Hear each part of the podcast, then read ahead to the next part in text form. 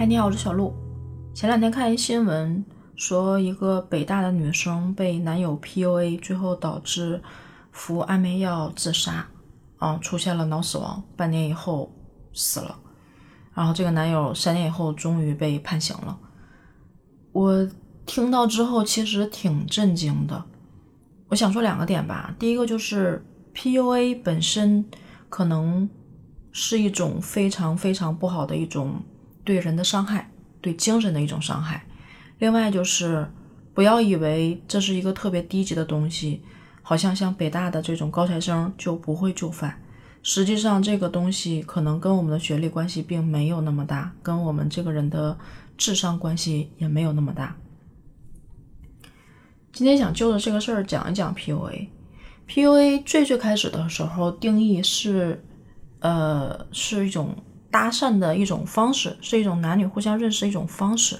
后来就变成了各种，嗯，对另外一个人通过这种情绪的控制，通过对他这种打压、贬低的这种操作，让他不自信，让他臣服于你，最后呢，达到你能够控制他，让你自己获得一些利益。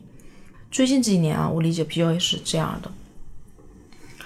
那你说为什么会有这么多的人被 PUA 呢？什么样的人这个 PUA 会生效呢？首先，PUA 本身它其实并不是从最开始的时候就对你打压和否定。如果一个陌生人他去否定你、去打压你，你会在意吗？不会的，都是因为这个人变成了一个我们很亲近、很相信的人。这个时候，如果他再去做一些贬低你、打压、打压你、否定你的这些语言的时候，才真的会在你身上起到作用。所以，这些人开始的时候会赞美你，会夸奖你，就像男女刚刚认识一样。这个男生对你特别的认可、特别的夸奖，你会觉得他喜欢你，你在心里也会产生对他的喜欢。当这种喜欢的情感关系建立了之后，他开始出现否定你、贬低你。然后觉得是因为你做的不好才怎么怎么样，你这个时候就会产生一种可能啊，会产生一种错觉，真的相信是因为自己的问题，会觉得自己哪儿做的不好，会想办法去补救，会弥补。从物质上，从你的精神方面可能都有吧，就希望能够改变这种这种情况，然后就会出现因为这个你给对方做一些利益的输出、价值的输出。甚至可能会付出生命，因为前几年我还看到网上传说有一些青年小孩子，我现在回想不知道这个东西跟嗯整个全球的某些 ZZ 有没有关系啊？现在想想好像是有的，就是那个时候有网上流行很多的这种组织，然后他们会有这种 QQ 群呢或者微信群呢。然后在群里面会有一些活动，或者做一些这种引导，让很多人去自杀。你记得吗？当时会有一些这样的新闻。其实他就是利用 PUA 的手段，对你先是认可，让你相信，让你信任，让你依赖之后，然后再去做这种贬低、否定你的一些语言刺激，最后会造成这些伤害。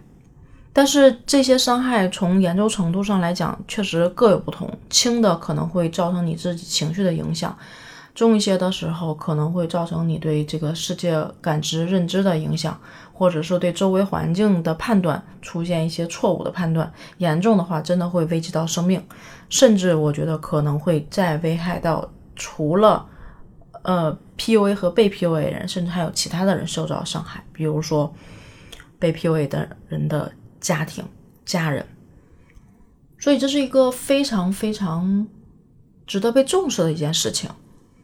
那我现在回头想想，那什么样的人会容易被 PUA 呢？一个人跟你建立了关系、亲近了之后，他对你说的话，你真的就毫无保留的相信，没有任何一点怀疑和去思考吗？如果你真的没有，那我觉得这种 PUA 很可能会发生在你身上。比如说，如果一个人 PUA PUA 我，我可能会想，他为什么会说这句话？是我真的哪儿做的不好吗？他这句话的目的是什么？我真的在这个地方有问题吗？我需要改吗？他这样的言语，我需要去跟他继续做朋友吗？他真的给了我一个对的、对的认知吗？你做了这些反思之后，我就觉得最起码可以过滤到第一层的这种 PUA 效果。归根结底，其实就是你这个人要去分析，要去观察，而不是只是一味的通过耳朵去听、去接收。所以，如果有的时候我们想想，我们管不了别人，但是如果我们被 PUA 的时候，其实这个时候更体现的是你自己的内观能力，你自己的内心是不是够强大？你是不是能够做事实的分析和正确的理解？这个我觉得是非常非常重要的。所以，